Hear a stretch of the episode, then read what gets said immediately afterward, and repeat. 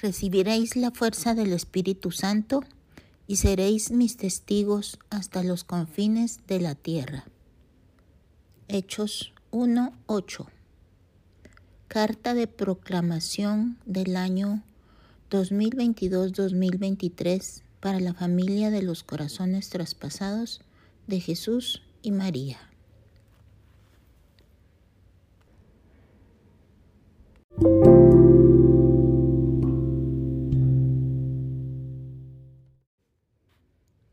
Con gran ardor evangelizador en mi corazón, proclamo el año nuevo para todas las ramas de nuestra familia espiritual.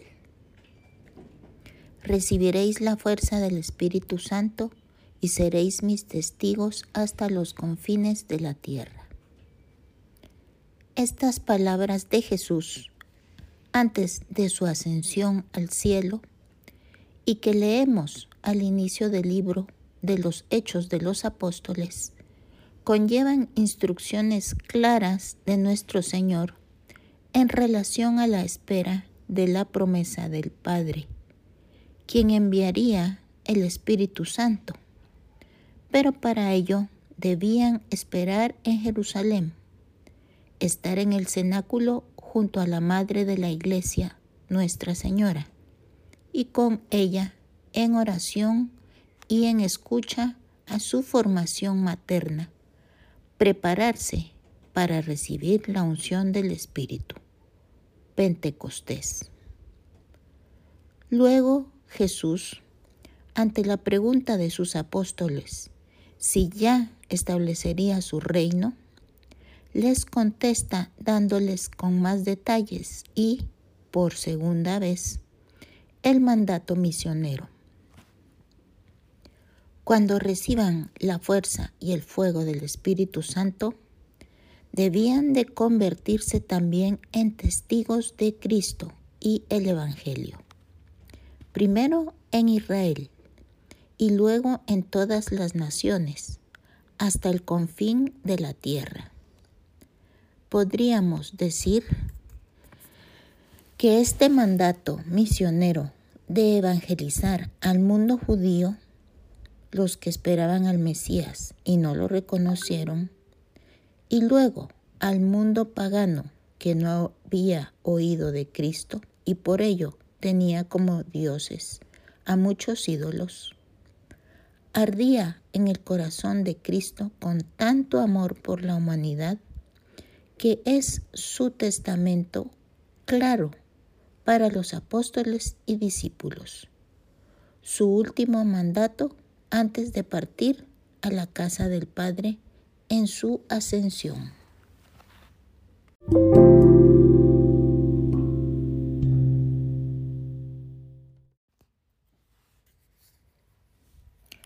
La iglesia naciente debía ser misionera, arder con el fuego del Espíritu, y sus apóstoles estarían fortalecidos con la fuerza del Altísimo. Iluminados con el esplendor de la verdad enseñada por Cristo, con el poder de la cruz y el sacrificio salvífico de nuestro Señor, elevados en todo su interior por la fuerza de la resurrección, con la certeza de su presencia en la historia y el mundo a través de la Eucaristía y con la seguridad de que su madre se quedaba con ellos para alimentarlos, protegerlos y recordarles las memorias de Jesús. Todo esto debía infundir en sus corazones una determinada convicción de que el mundo tenía que encontrar el amor de Jesús que ellos habían conocido a través de palabras, gestos y obras. Amor hasta el extremo del que ellos habían sido testigos oculares. Amor que se muestra en cada palabra que Jesús enseñó para revelarnos la verdad sobre el Padre, sobre el reino de Dios y la verdad sobre la persona humana.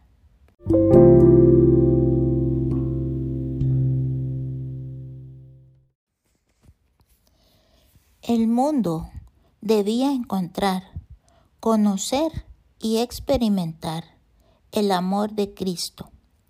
Y ellos tenían que ser los cooperadores de esa obra de evangelización, de ese celo por llevar a Cristo a todo corazón y a todas las naciones.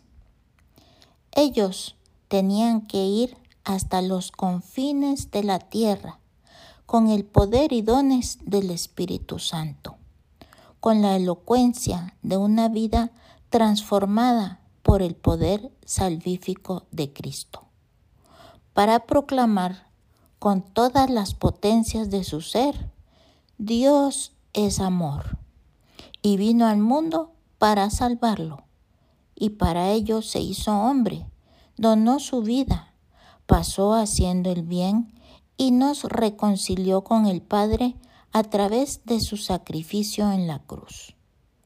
Cruz que no fue su última palabra, sino el triunfo de su resurrección.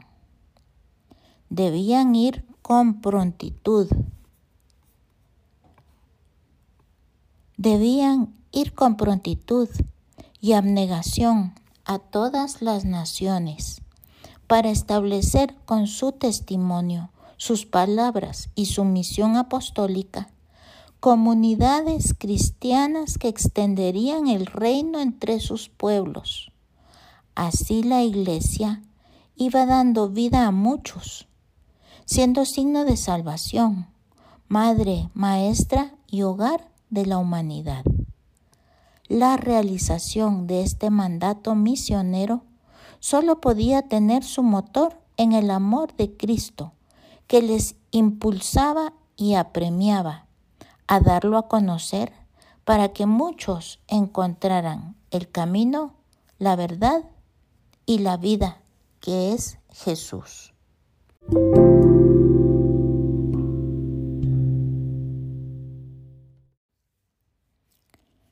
Se habían visto tanto los apóstoles y luego San Pablo, a quien el Señor le concedió la gracia de aparecérsele cuando se dirigía a Damasco a perseguir cristianos. Se habían visto tanto, por ello eran testigos y debían testificar a las naciones desde su propio corazón hasta el confín de la tierra, lo que habían visto, oído, contemplado y vivido junto a Jesús, lo que habían oído y visto de su madre, lo que habían visto y oído que debía ser transmitido a todos a través de ellos. Qué potente palabra dio Jesús a San Pablo en ese momento en que la luz brilló sobre la oscuridad de su corazón y de su mente. En ese momento en que Jesús interceptó su camino hacia el mal y le reveló la grandeza de su amor y la potencia de su verdad. En Hechos 26, 16, San Pablo, testificando ante el rey Agripa, mientras estaba prisionero en Jerusalén, hace un recuento ante el rey de su proceso de conversión y el momento en, en, que el amor de Cristo transformó para siempre su corazón, haciéndolo siervo y testigo para abrir los ojos a la luz de Cristo y liberarlos de la oscuridad. Escuchemos las palabras que Jesús dijo a San Pablo y hoy nos dice a nosotros, sus apóstoles. Pero levántate y ponte de pie, pues me he aparecido a ti para constituirte siervo y testigo, tanto de las cosas que de mí has visto como de las que te manifestaré. Yo te libraré de tu pueblo y de los gentiles, a los cuales yo te envío, para que les abras los ojos, para que se conviertan de las tinieblas a la luz y del poder e imperio de Satanás a Dios, al verdadero Dios y por la fe en mí obtengan el perdón de los pecados y su parte en la herencia entre los santos.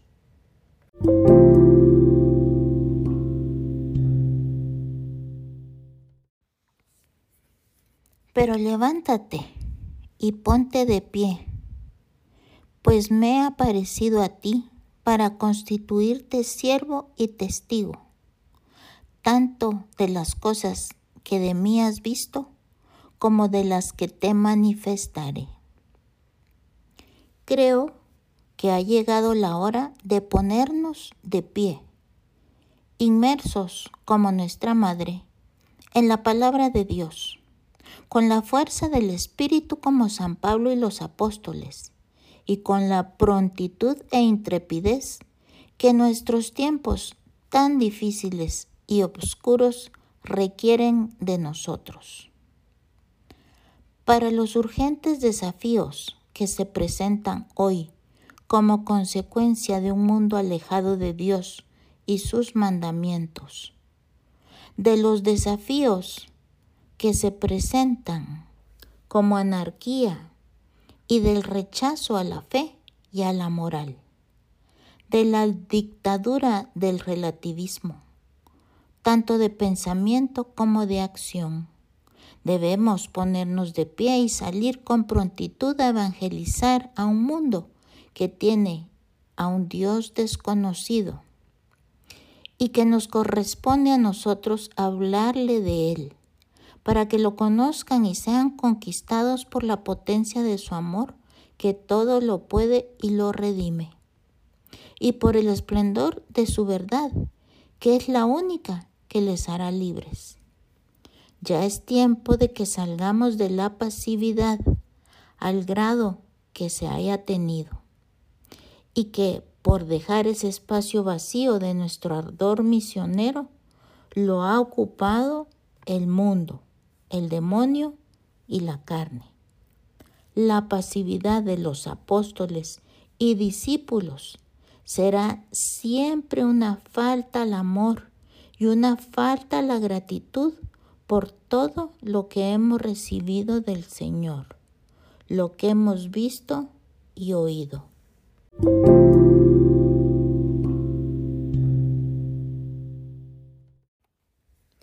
Llevamos dos años en nuestra familia en la que el Señor ha dirigido nuestra mirada a dos grandes dones que son parte del tesoro de nuestro carisma y a la vez son urgente tarea confiada a nosotros. El año de ser apóstoles de un nuevo Pentecostés en el cenáculo del corazón de María, nos preparó para descubrir con mayor profundidad el don de este carisma mariano, que es cenáculo universal, donde unidos a ella podremos recibir el tan necesario nuevo Pentecostés que será fundamental, no sólo para elevar y fortalecer a los testigos del Evangelio en el mundo contemporáneo, sino para obtener una conversión universal a la medida que los corazones se abran a su fuego purificador y santificador. El año que concluye hoy, la victoria vendrá por medio de María, nos hizo contemplar con una profunda mirada nuestro llamado a cooperar activamente en el plan del Señor que le ha confiado a nuestra Madre para la conversión de la humanidad y para obtener el triunfo de su inmaculado corazón. En ambos años, el tema de la nueva evangelización fue central. En el primero, como fruto de recibir el poder del Espíritu Santo. En el último, como misión necesaria para obtener la victoria de Cristo a través del corazón de María.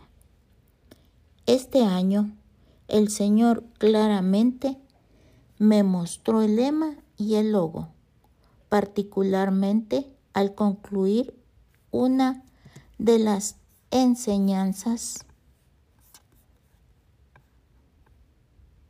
de nuestra reunión mensual y luego de estar ante la Virgen de Guadalupe, estrella de la nueva evangelización.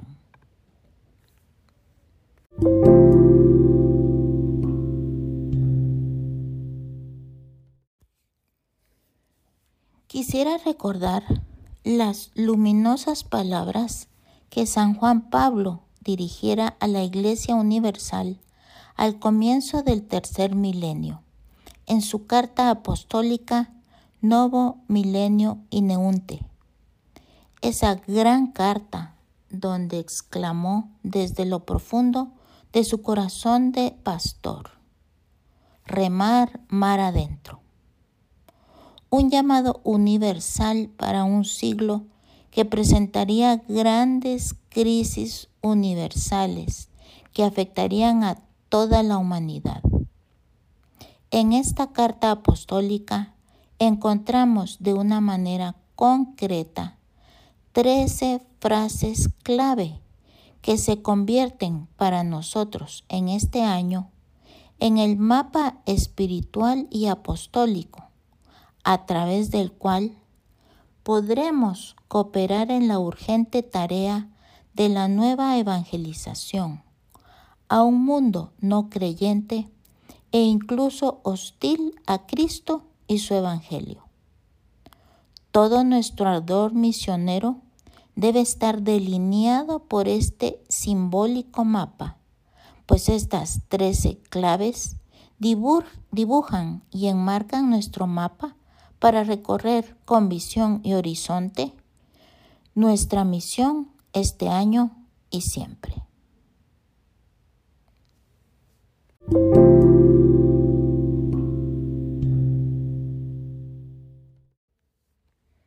¿Qué signo más luminoso? Que son trece frases las que encuentro en este importante llamado al inicio del tercer milenio y lo considero un signo muy simbólico porque hemos terminado el año de la victoria que llegará por medio de María. Y el número 13 nos recuerda la aparición de Nuestra Señora en Fátima, donde prometió y profetizó el triunfo de su inmaculado corazón sobre todas las batallas de nuestra historia contemporánea. 1. Remar mar adentro. Caminemos con esperanza. 2. Se abre ante la iglesia un océano inmenso en el cual hay que aventurarse, contando con la ayuda de Cristo. 3. Hemos de aguzar la vista para verla y sobre todo tener un corazón generoso para convertirnos nosotros mismos en sus instrumentos. 4. Hay que ponernos en camino. Id pues y hacer discípulos a todas las naciones.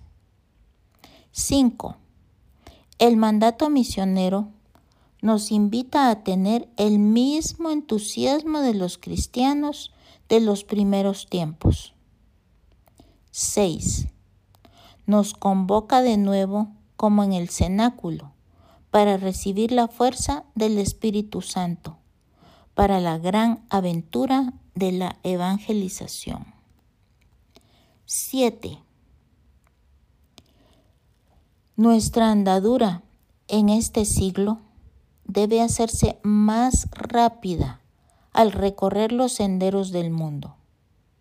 Aurora luminosa y guía segura de nuestro camino. 8.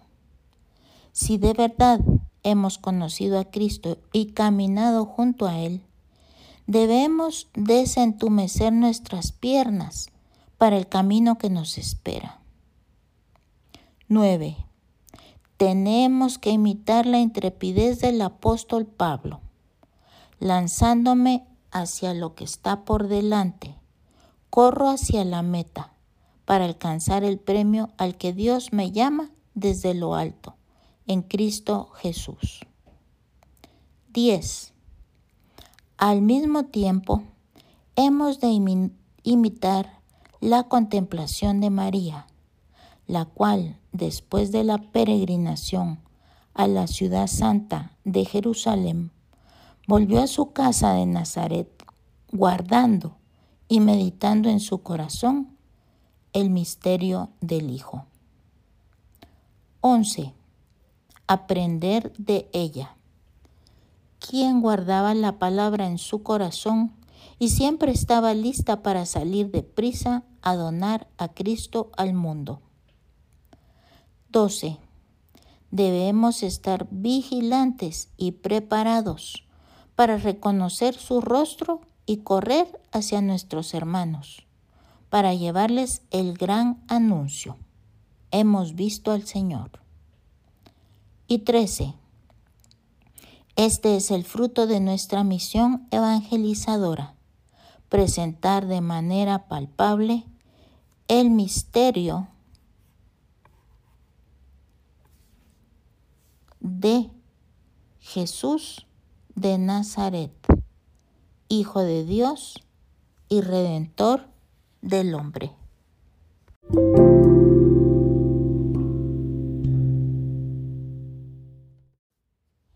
Querida familia, ha llegado la hora de un renovado ardor por nuestra misión apostólica, la hora de desentumir nuestras piernas, muchas veces adormecidas por el cansancio de las batallas que enfrentamos por la sutil cultura de comodidad que debilita a los cristianos, o por el miedo de las amenazas que se asoman en el horizonte de los cristianos, o porque sin darnos cuenta se puede caer en la desformada postura de recibir y recibir, sin darnos cuenta que tanto que recibimos del Señor y nuestra Madre es un tesoro que hay que compartir con los demás.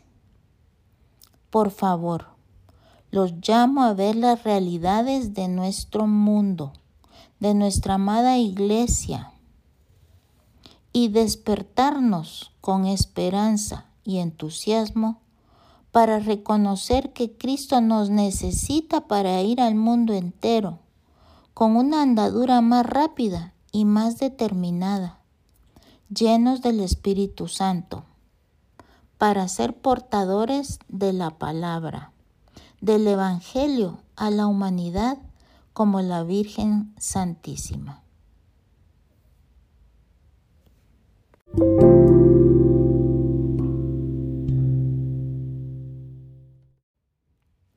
Para ello, debemos estar sumergidos en el poder del Evangelio, conocer a Cristo, su corazón, su persona y su misión. Primero debemos guardar la palabra en nuestro corazón, ponderarla y hacerla crecer para que podamos darla con convicción, autenticidad y coherencia, o sea, para ser verdaderos testigos.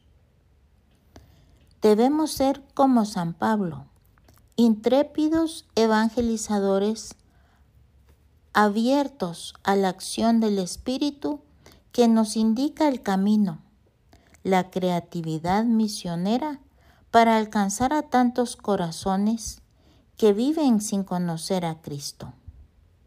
Debemos, como San Pablo, estar conscientes de los obstáculos y dificultades verdaderas que luchan contra el reino de Cristo y a la vez pedir al Espíritu su poder y su sabiduría para lanzarnos hacia la meta de crecer cada vez en identificación con Cristo, para que otros lo vean en nuestro rostro y en nuestra vida. Debemos pedir la gracia de no tener miedo, sino de tener confianza y esperanza de que Cristo camina con nosotros y que el amor materno de la Virgen nos cubre y nos guarda en los peligros.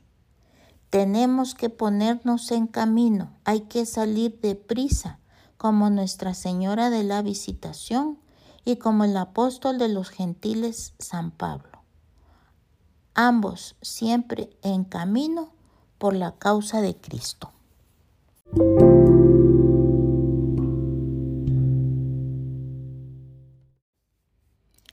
Es mi más ardiente oración que cada miembro de esta familia se disponga a renovar su corazón al compromiso evangelizador y misionero. Necesitamos ir al mundo entero y predicar el Evangelio, hacer lo que esté en nuestras manos para ser portadores de la gracia de conversión del mundo, empezando con cada corazón, y con intrepidez y con andadura más deprisa, a dejar que el Espíritu Santo nos guíe por los caminos de la humanidad que debemos andar para llevar a Cristo a todas las naciones. El Señor ha esparcido a esta familia por tantos lugares y naciones que si cada grupo o persona de esta familia abraza nuestra misión de ser evangelizadores incansables, creativos, disponibles y bien formados, todos los lugares en los que nos encontramos serán tocados por nuestro ardor misionero y nuestro carisma.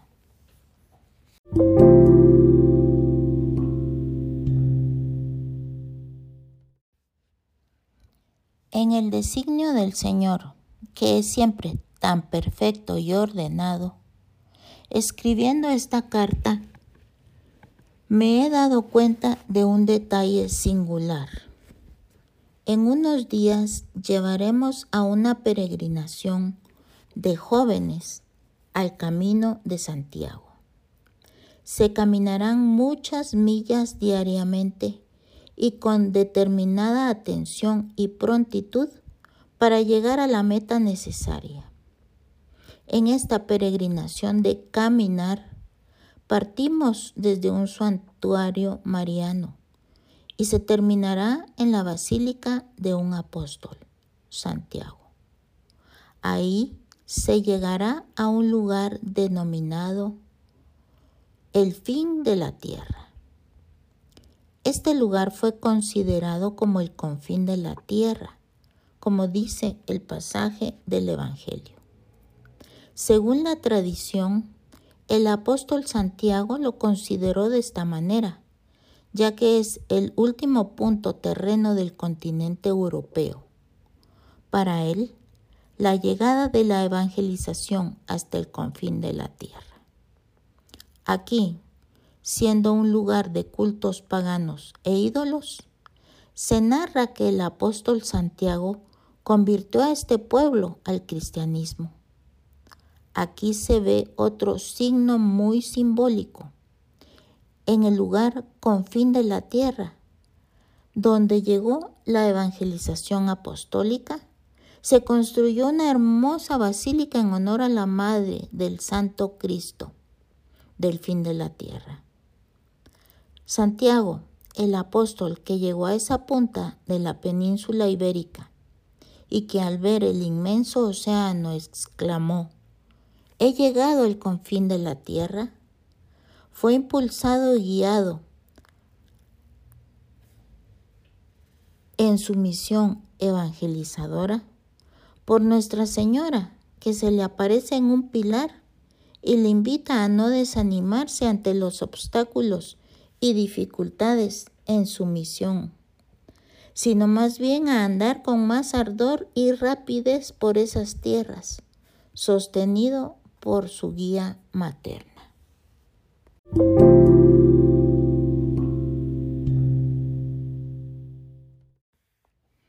En unos pocos meses iremos a Tierra Santa. al quinto Evangelio, donde la palabra se hizo carne en el seno virginal de María Santísima, donde Jesús nació, vivió, enseñó y reveló su misión mesiánica, donde murió en una cruz para nuestra salvación y resucitó para dar clara esperanza de nuestra fe. Aquí nació la iglesia. Aquí recibieron los apóstoles el mandato misionero. Aquí aconteció el nuevo Pentecostés. Aquí cada piedra nos habla como un eco grabado en la historia de cada palabra que nació del corazón de Cristo. Aquí empezó la primera evangelización del mundo, que llegaría por medio de la Virgen Santísima, los apóstoles, las primeras mujeres discípulas y misioneras, las comunidades cristianas que se esparcían por tantos lugares, como fruto del amor, ardor misionero y sacrificio oblativo de muchos. Aquí renovaremos, en nombre de toda la familia, nuestro compromiso misionero de ir al mundo entero y proclamar el Evangelio.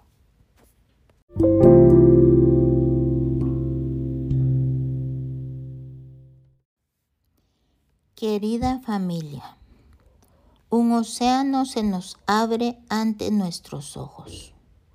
Un mundo que en su mayoría ha perdido la fe, ha rechazado a Cristo, a su Evangelio y a su verdad. Debemos, en cada lugar donde nos encontremos, crear nuevas iniciativas evangelizadoras es hora de ponernos en camino con renovado ardor y con renovadas fuerzas, ya que la fatiga del camino de la vida, con tantas fuerzas contrarias, van debilitando el fuego del principio.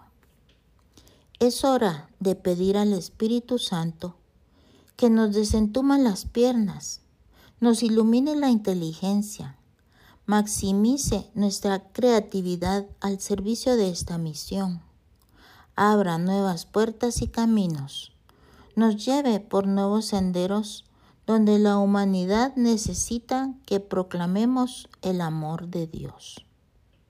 Que seamos como Nuestra Señora, custodios de la palabra, que la guardemos en profunda contemplación para dejarnos consumir por ella, para ella saliendo deprisa hacia las montañas de este mundo.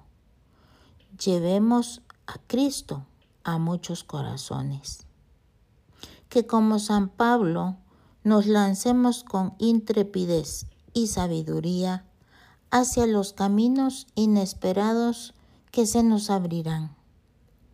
Que proclamar el Evangelio sea nuestro gozo, nuestra meta en la vida y que nuestro tiempo y potencialidades los invirtamos en formarnos, en conocer la verdad de Cristo, para que podamos con convicción y coherencia proclamarla con gozo y valentía.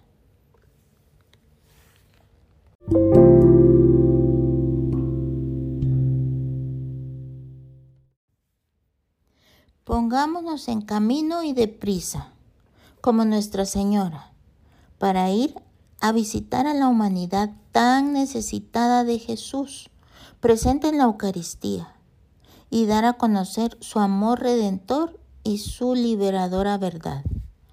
Pongámonos en camino con intrepidez y generosidad, como San Pablo, para que el ardor de nuestro corazón y nuestro mayor entusiasmo sea proclamar el Evangelio a todas las naciones. Que digamos como Él, ay de mí si no evangelizo. Si anuncio el Evangelio, no lo hago para gloriarme, para mí es una necesidad imperiosa. Madre Adela, fundadora.